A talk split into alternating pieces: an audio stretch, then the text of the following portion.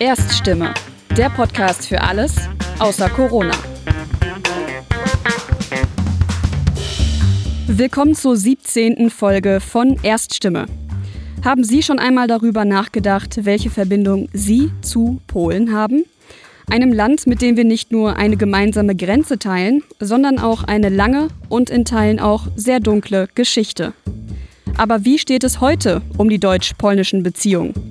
Darüber sprechen jetzt meine Kollegin Susanna Zjalek und der Generalkonsul der Republik Polen in Köln, Jakub Wawrzyniak.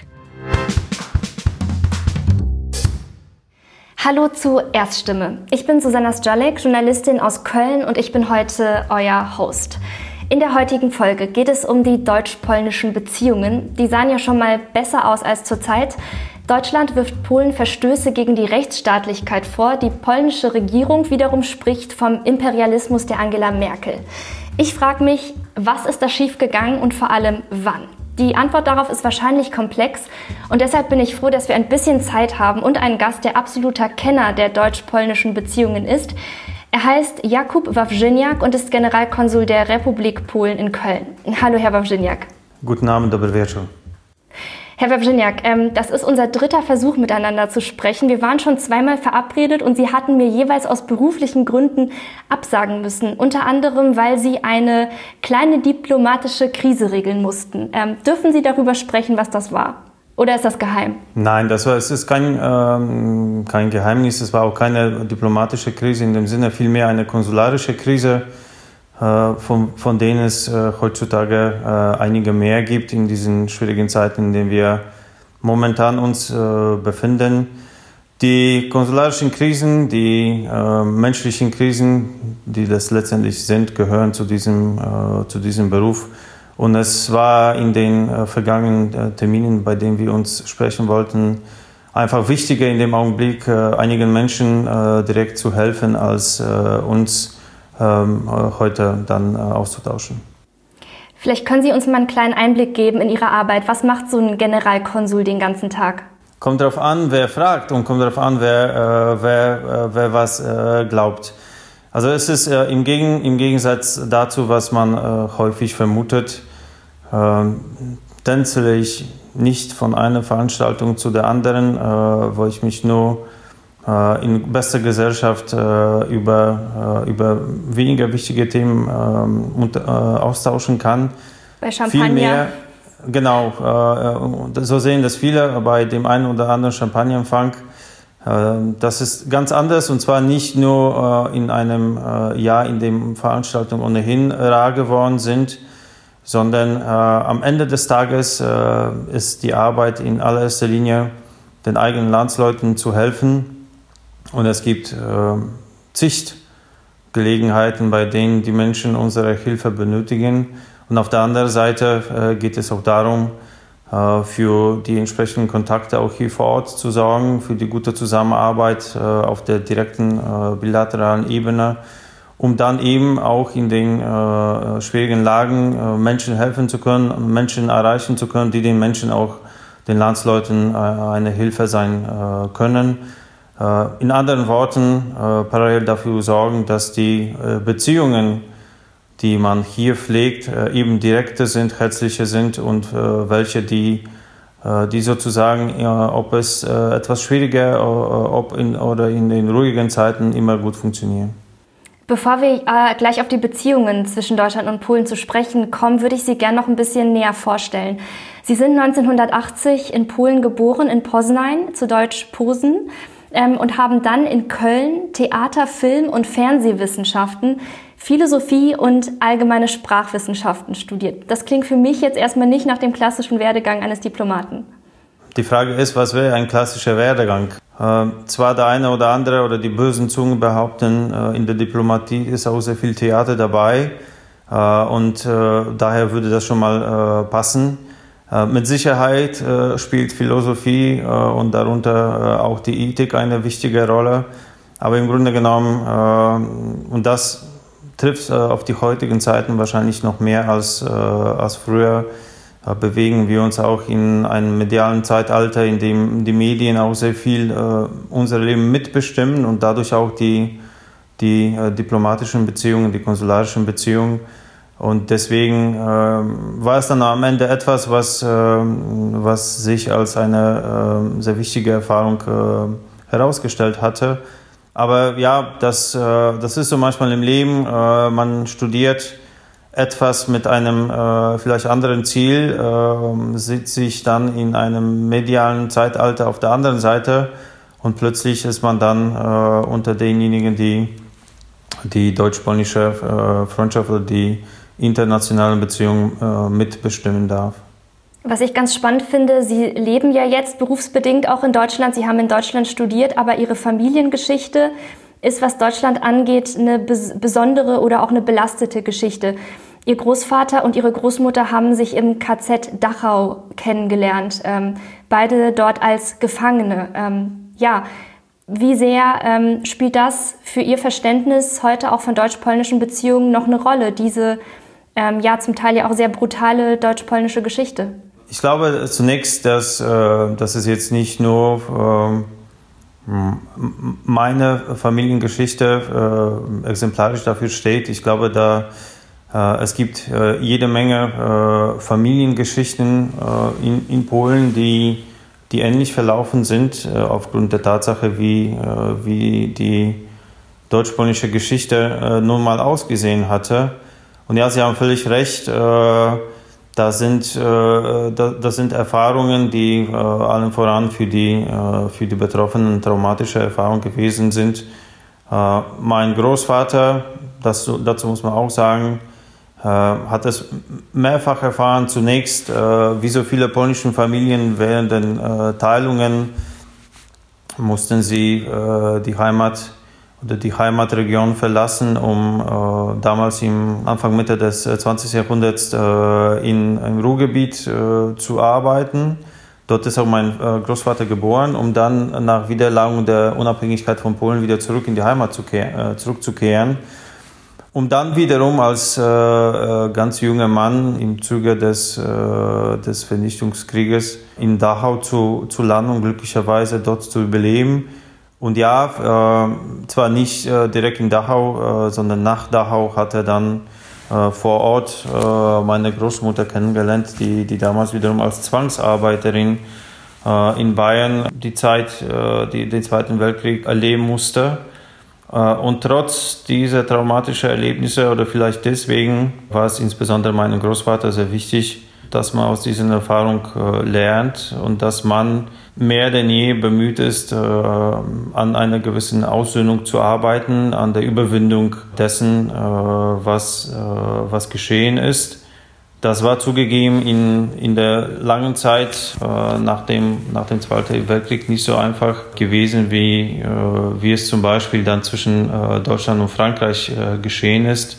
Das ist natürlich der geostrategischen äh, Lage und der Geopolitik auch geschuldet gewesen. Äh, aber wir sind, wir sind froh, dass wir spätestens seit 1989 das alles so mitgestalten können und das alles äh, so mit äh, und gemeinsam erleben äh, dürfen, dass äh, wir, glaube ich, vieles davon äh, aufholen konnten, äh, was uns vorher durch die, auch durch die sowjetische Vorherrschaft in unserer Region verwehrt worden ist. Jetzt ähm, genau sind viele Jahre vergangen, Jahrzehnte seit dem Zweiten Weltkrieg. Ähm, wie würden Sie denn jetzt die jetzigen deutsch-polnischen Beziehungen beschreiben. Wie sind die gerade? Ich finde, die sind äh, deutlich besser als äh, momentan den äh, Ruf. Ähm, es ist generell so, dass man äh, oder dass man in der öffentlichen Meinung äh, so ein bisschen dazu neigt, äh, die bilateralen Beziehungen oder die deutsch-polnischen Beziehungen im Speziellen auf die äh, rein politische Relation zu, einzuschränken, was meines Erachtens äh, der, äh, der deutsch-polnischen Relation, der deutsch-polnischen Beziehung und der deutsch-polnischen Freundschaft nicht ganz gerecht wird. Wenn ich alltäglich äh, unterschiedliche positive Beispiele von, diesen, äh, von dieser Freundschaft, dieser Nachbarschaft erlebe, äh, insbesondere auf der, auf der zwischenmenschlichen Ebene, durch die äh, unterschiedlichen äh, auch kommunalen Partnerschaften, durch den Austausch auch äh, in, der, äh, in der Jugend heutzutage äh, bedauerlicherweise mehr virtuell als, als aktiv oder als im, im echten leben, was ich persönlich sehr bedauere, weil es sehr wichtig ist auch für die Beziehungen.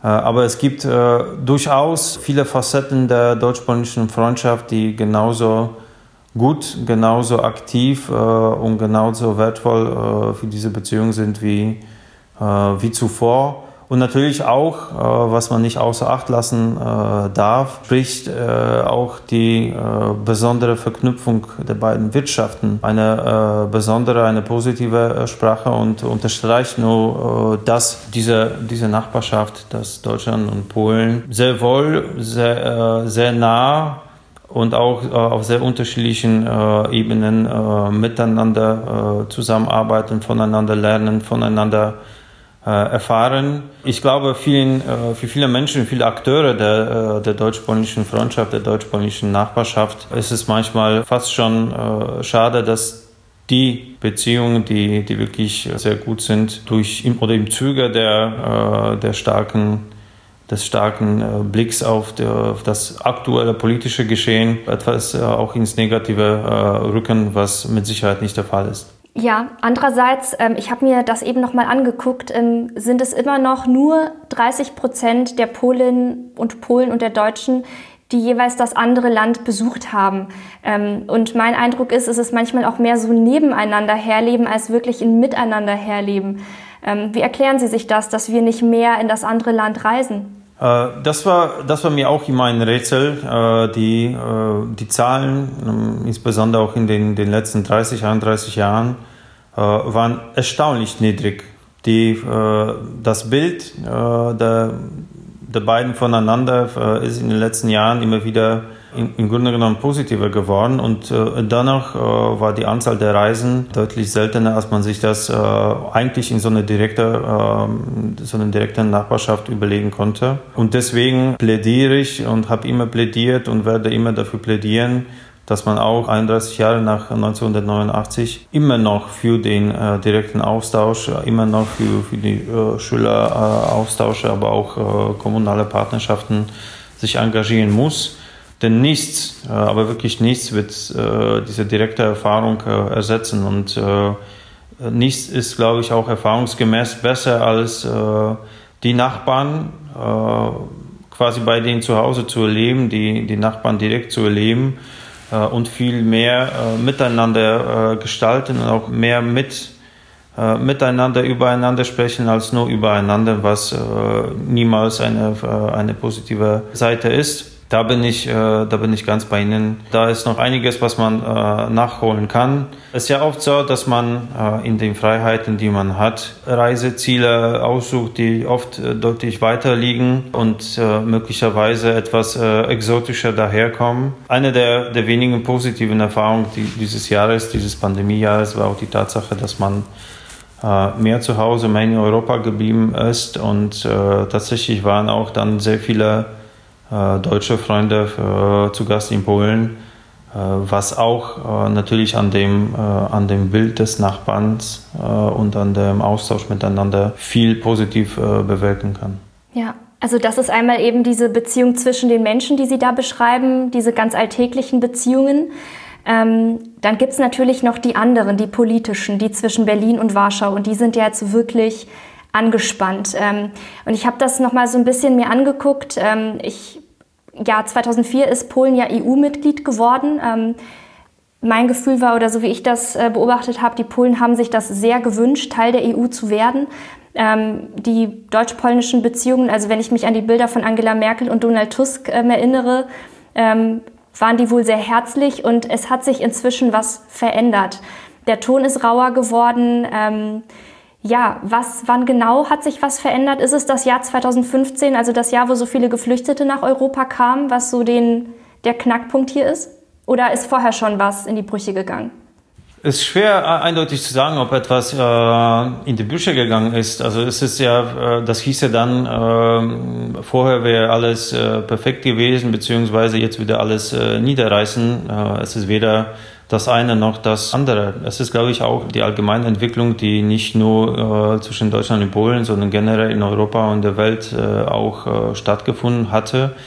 Es ist ja auch so, dass äh, natürlich in einer, in einer besonderen Nachbarschaft, in einer besonderen Beziehung unterschiedliche Phasen äh, sind. Es war ganz klar nach äh, 89, wo wir äh, wahrscheinlich so mit ineinander verliebt waren wie selten zuvor und äh, ähm, beide von von diesen äh, von dieser Wende auch berauscht waren und äh, beide einfach nur glücklich waren, dass wir äh, endlich äh, zusammen in einem freien Europa äh, dieses Europa auch mitgestalten dürfen.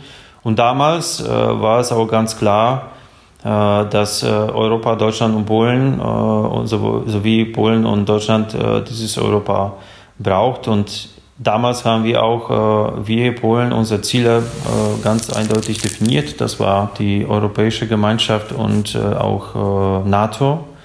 Und in beiden Fällen äh, war natürlich äh, Deutschland sozusagen der große Bruder, der uns dann auch äh, in diese Familie herangeführt hatte. Und äh, dies haben wir äh, nicht nur 2004, sondern auch bei immer wieder bei den großen Jubiläen, äh, die daran an diesen EU-Beitritt erinnern, gemeinsam gefeiert.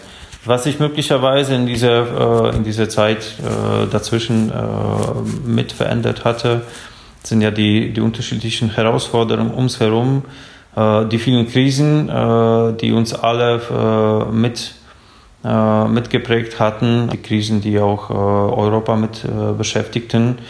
Und da sind auch in, innerhalb sozusagen dieser guten Beziehung auch, auch die Unterschiede hier und da vielleicht etwas klarer geworden. Und wurde auch eindeutig klar, dass was glaube ich auch normal ist, dass man jetzt nach, äh, nach, nach 16 Jahren äh, sozusagen nicht mehr äh, als äh, zwingend als äh, neues äh, EU-Mitglied zu bezeichnen wäre, sondern dass wir auch inzwischen vollwertige und auch selbstbewusste EU-Mitglieder sind und in vielen Fragen gemeinsam an, an diesem Europa arbeiten wollen.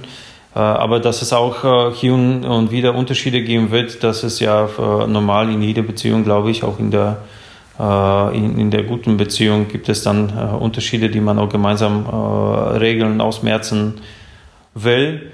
Das, was positive Sprache spricht, und das hat sich ja nicht verändert, und das belegen auch die die Meinungsumfragen äh, aus der letzten Zeit. Polen, also das Land Polen und, die, und seine Menschen bleiben äh, EU-positiv, sind äh, gerne in dieser, äh, in dieser Familie, äh, wollen das auch äh, weiter mitgestalten und sind nach wie vor der Überzeugung, dass es das, das Beste ist, was uns in einem gemeinsamen Europa passieren kann.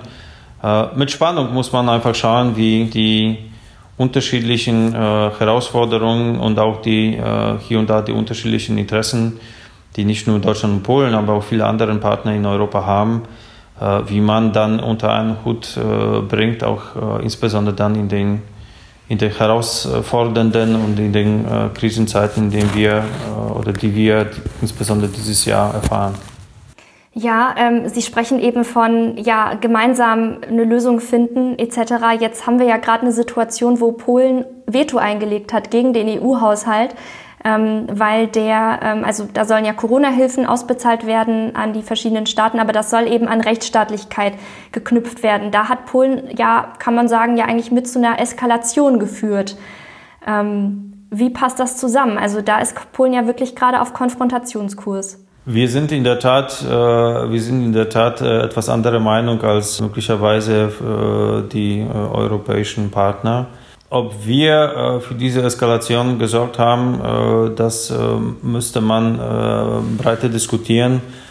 Mit Sicherheit haben wir nicht die Absprachen verändert, die, die man oder die im Juli noch klar gegolten sind und die Veränderungen, die dazwischen gekommen sind, äh, die bereits im Vorfeld auch diskutiert worden sind und als äh, eine, eine klare Linie äh, gegolten haben, sind zwischendurch erschienen und haben natürlich diese Lage etwas verändert.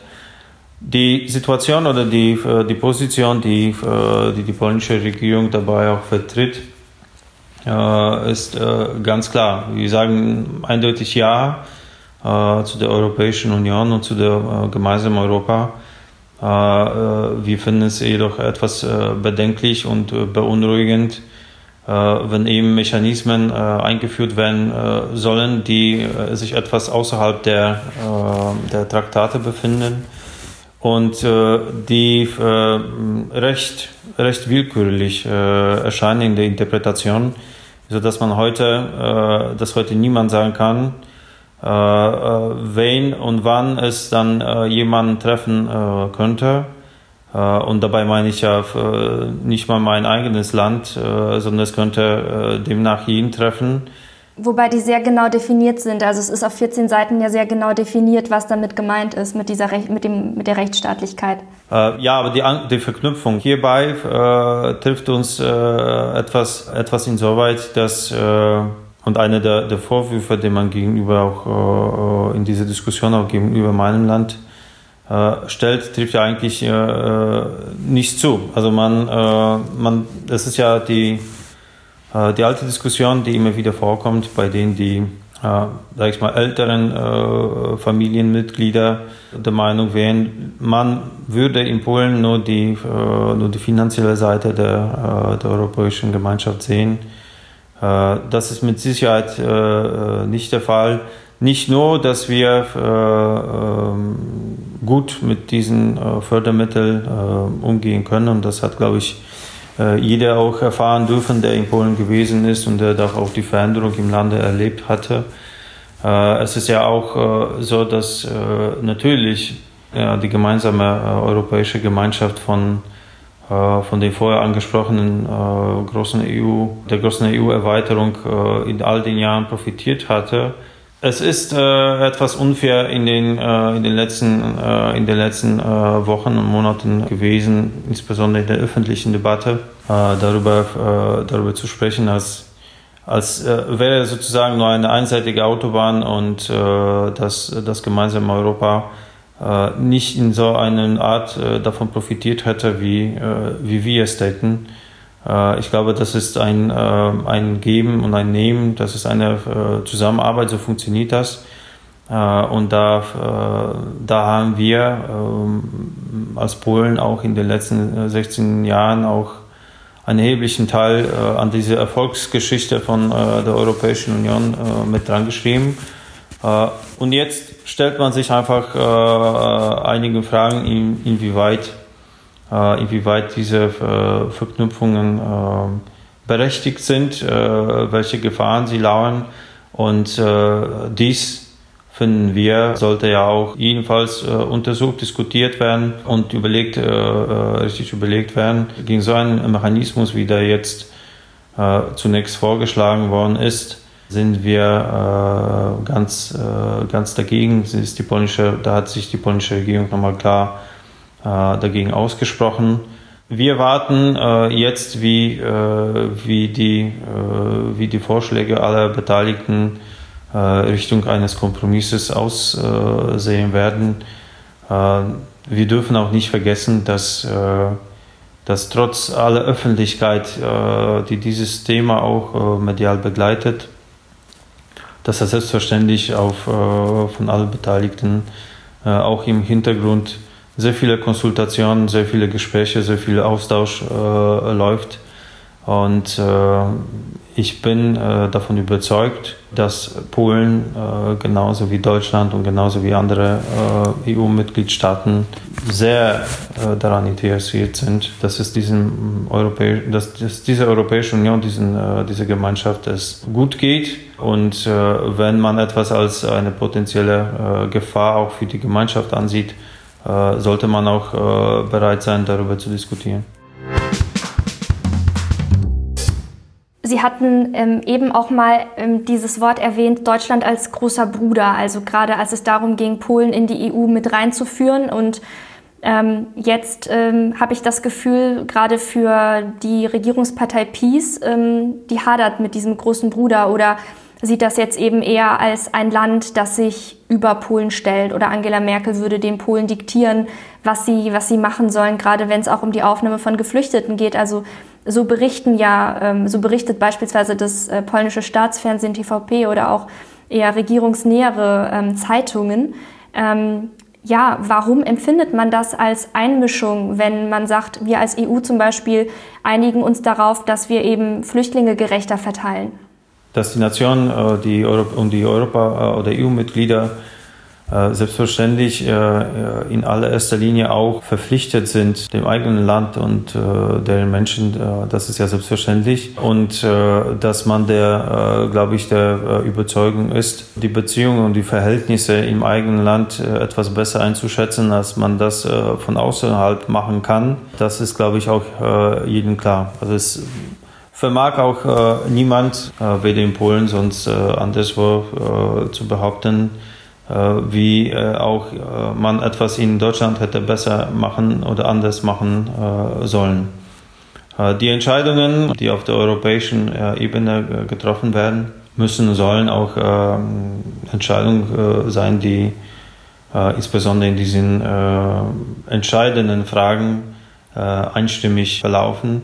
Die Entwicklung in den letzten Jahren hat auch gezeigt, dass die nicht alle Entscheidungen in der, äh, der, letzten, äh, der letzten Jahre überall in Europa auch so akzeptiert äh, worden sind. Die Lage hat sich verändert und in vielerlei Fragen, Fragen, sei es in der Flüchtlingsfrage, in Brexit und anderen Herausforderungen, die uns begleiteten, hatte man oft das Gefühl, dass dort noch viel Diskussionsbedarf ist und dass man diese Themen einfach äh, alle miteinander äh, besprechen soll und nicht nur nicht nur bestimmen, bestimmen sollte und, und den anderen lediglich die, die Freiheit dazu gibt, dies zu akzeptieren. Also das muss in einer Gemeinschaft etwas anders, etwas anders aussehen und auch in einer Freundschaft, auch in einer Nachbarschaft muss es so sein, dass sozusagen beide oder mehrere äh, Partner eben Partner sind und diese Aufteilung älter, äh, jünger oder großer, kleiner eine oder keine Rolle spielen sollte. Es gibt ja ähm, dieses deutsch-polnische Barometer. Das ist eine ähm, Untersuchung, die wird ähm, jedes Jahr gemacht, wo geguckt wird, wie verstehen sich die Deutschen und die Polen untereinander. Und was ich ganz spannend fand, ähm, also da werden Menschen in Polen und in Deutschland gefragt, ähm, die, die gesagt haben, sie glauben oder sie finden, die deutsch-polnischen Beziehungen wären nicht so gut, die haben, egal ob man Polen oder Deutsche gefragt hat, gesagt, sie glauben, das liegt an der polnischen Regierung. Ähm, ja, inwiefern ähm, kriegen Sie auch schon mal einen Anruf, wenn beispielsweise ähm, es gab den Fall Andrzej Duda, der hat ja dieses Jahr für das Präsidentschaftsamt äh, wieder kandidiert, hat das auch gewonnen und der hat beispielsweise ähm, öffentlich ähm, über einen Kommentar eines ähm, ja, Warschau-Korrespondenten der Zeitung Die Welt gewettert. Inwiefern sorgt das eben für schlechte Stimmung zwischen den Ländern? Und inwiefern kriegen Sie da einen Anruf und müssen Scherben zusammenkehren? Wie ich anfangs unseres Gesprächs auch äh, betont hatte, wir sind, äh, äh, wir sind sehr oft Opfer der Bilder, die ganz äh, medial erzeugt werden und die möglicherweise nicht die Zeit, nicht die Muße haben, etwas differenzierter auf, auf so etwas Komplexes wie, wie die deutsch-polnische Freundschaft beispielsweise zu schauen und sich damit auseinanderzusetzen. Äh, ja, ich äh, äh, erfahre es auch zu, äh, zu meinem Bedauern, äh, dass im medialen, in dem öffentlichen, äh, man sich sehr häufig, wenn überhaupt, zu Thema Polen oder zu Thema Deutsch, Deutschland und Polen häufig nur auf, auf die Tagespolitik, auf das, was sich zwischen Berlin und Warschau abspielt oder eben nicht abspielt, äh, konzentriert und äh, dies per se eher äh, pejorativ äh, oder sehr kritisch äh, sieht, hier und da mit den Zügen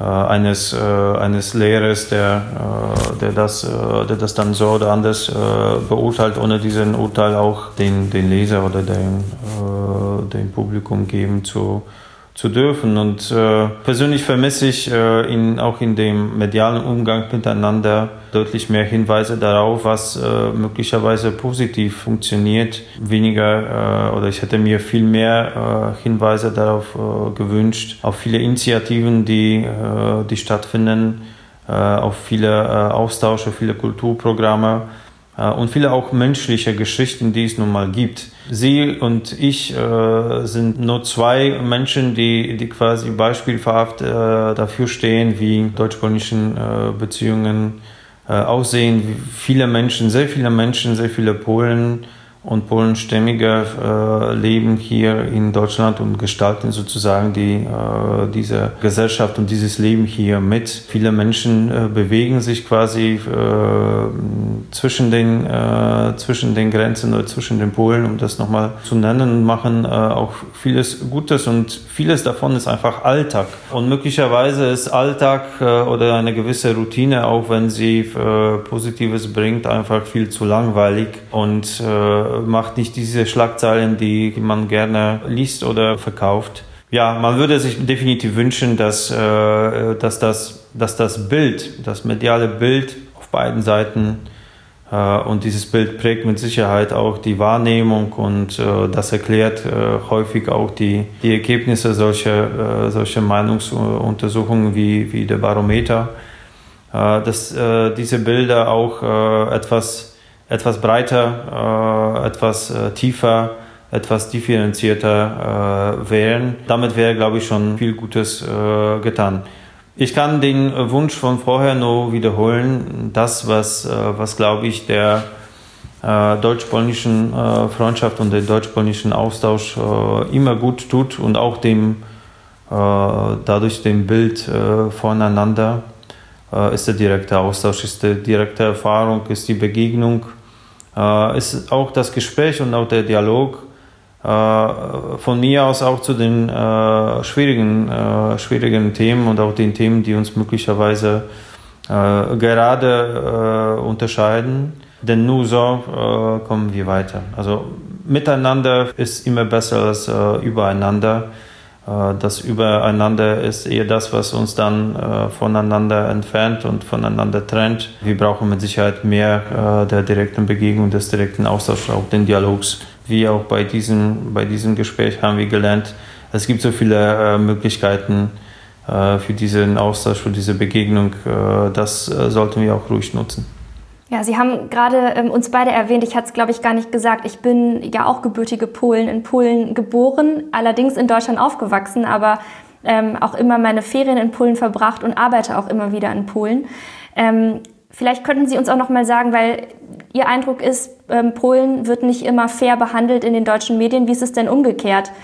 Ähm, also was stört die Polen an Deutschland? Ich glaube, dass äh, das, was äh, das, das vielen äh, Polen äh, manchmal, äh, manchmal ein Dorn im Auge ist oder etwas seltsam daherkommt, ist das, was äh, man wahrscheinlich das Oberlehrhafte bezeichnen würde.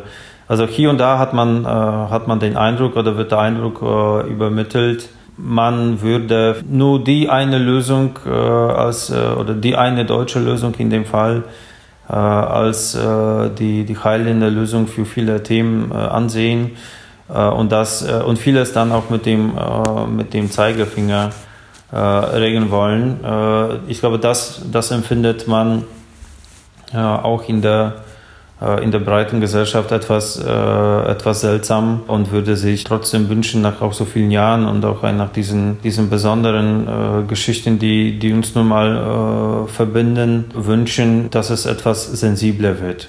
Das, was man äh, mit Sicherheit auch immer wieder äh, für, für Emotionen sorgt und für Fragezeichen und wo wir immer noch, glaube ich, sehr viel Gutes tun könnten und machen müssen, ist auch vielleicht doch mehr Sensibilität von der deutschen Seite Richtung Polen. Da ist äh, und spielt auch noch äh, unsere gemeinsame Geschichte natürlich eine Rolle. Also Sie meinen den Zweiten Weltkrieg, ähm, sechs Millionen Polen wurden ermordet, in der Zeit Warschau wurde in Schutt und Asche gelegt. Genau, also die schwierige äh, Periode, der so viele äh, Landsleute äh, das Leben äh, gekostet hatte und bei so vielen Menschen auch äh, Trauma hinterlassen äh, hatte und auch die Zerstörung. Da hat man manchmal das Gefühl, dass dieser schreckliche Teil der, der Geschichte rund um den Zweiten Weltkrieg vielen Deutschen immer noch nicht so bewusst ist, wie man das annehmen würde oder wie man das vielleicht von, von der polnischen Seite erwarten würde würde. Sie wissen es wahrscheinlich äh, äh, wie ich, dass beispielsweise in dem polnischen Unterricht äh, oder Geschichtsunterricht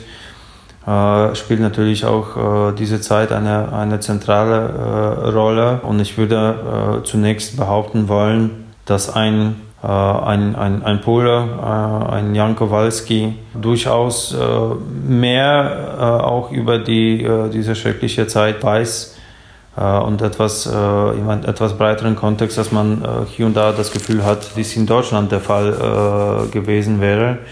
Äh, verstehen Sie mich nicht falsch. Ich glaube immer noch äh, tief daran, dass man natürlich die, die Geschichte nicht äh, vergessen darf und dass man die, die Lehren daraus äh, zieht und dass man dann die Gegenwart äh, dadurch mit damit auch gestaltet und vor allem sich auch auf die Zukunft konzentriert. Ich finde auch, dass äh, wir oft zu schnell vergessen, äh, möglicherweise, weil wir uns mittlerweile auch daran äh, gewöhnt haben, äh, wie viel wir uns äh, auch gegenseitig, sage ich mal, in den 80er äh, geholfen haben. Also ohne, ohne Polen, ohne Solidarność, ohne den Johannes Paul II., den polnischen Papst, wäre wahrscheinlich äh, vieles anders oder vieles nicht möglich gewesen, äh, was auch in Deutschland äh, stattgefunden hatte.